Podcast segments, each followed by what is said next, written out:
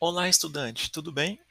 Chegamos então ao terceiro encontro da disciplina Geometria Analítica e Álgebra Vetorial. Aqui quem fala é o professor Cássius e nesse terceiro encontro o foco é falar um pouco dos vetores no sistema tridimensional e suas propriedades. Vale lembrar que já mostramos, né, você já deve ter pelo menos gerado alguns vetores no segundo encontro, utilizando o, GeoGebra, né, que nós vemos trabalhando aí como ferramenta de apoio. Também vale lembrar que o conceito de vetor ele surgiu na área da mecânica, né, da engenharia mecânica, há muito, muito tempo, né, por volta de 1586. E desde o seu ensino fundamental e médio, você com certeza já deve ter notado que algumas grandezas, né, podem ser representadas por um número. Por exemplo, peso de 7 quilos, 10 metros cúbicos de areia, né? 2 metros de distância.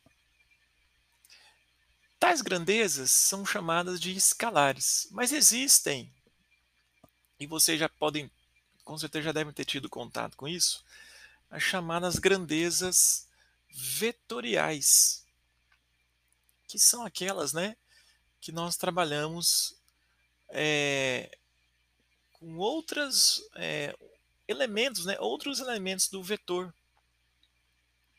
Por exemplo, direção e sentido, além da escala, né, que nós já trabalhamos aí nas grandezas escalares. Dentro desse conceito, então, e isso é clássico né, da parte de vetores, temos duas definições clássicas aí. Ó. Vamos lembrar que um vetor é uma tripla né, constituída de uma direção, sentido e um número não negativo, que é o tamanho do vetor. Na prática, esse tamanho é a distância da, do ponto de origem ao ponto de destino do vetor.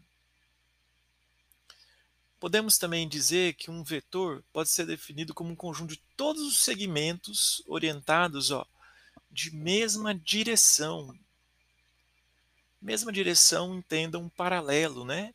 Mesmo sentido, é, do ponto de início ponto de destino, né? E mesmo comprimento, mesmo tamanho.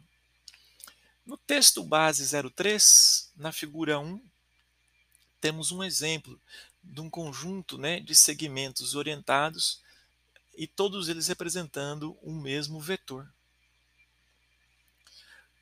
Vale lembrar, estudante, que a palavra vetor significa transportar.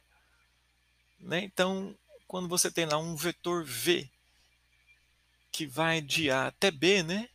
A ideia é que ele esteja levando alguma coisa do ponto A até o ponto B, como nós mostramos na figura 2 aí do texto base 03. Mostramos também que lá, quando nós escrevemos, né, o vetor V é igual, né, a B. Então, para você determinar as coordenadas do vetor, é sempre, né, fazendo o ponto final menos inicial. Então, por exemplo, se um vetor V tem coordenadas A, B, suas, suas coordenadas né, serão dadas pela subtração, né? B menos A. Na física, né, falamos o ponto final menos o ponto inicial.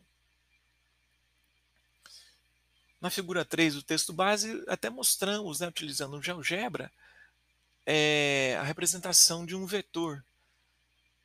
Minha sugestão é que vocês reproduzam, né, lá no GeoGebra, esse vetor aí e os demais para vocês entenderem aí bem o comportamento desses vetores. Não deixe de resolver os exercícios né, da atividade diagnóstica e da atividade de consolidação do conhecimento. E também outros né, que você encontrar aí nas suas pesquisas ok? Então, aproveite aí, não deixe de consultar a nossa biblioteca virtual e um bom encontro e um bom estudo aí na parte de vetores a todos vocês. Um abraço, professor Cássio.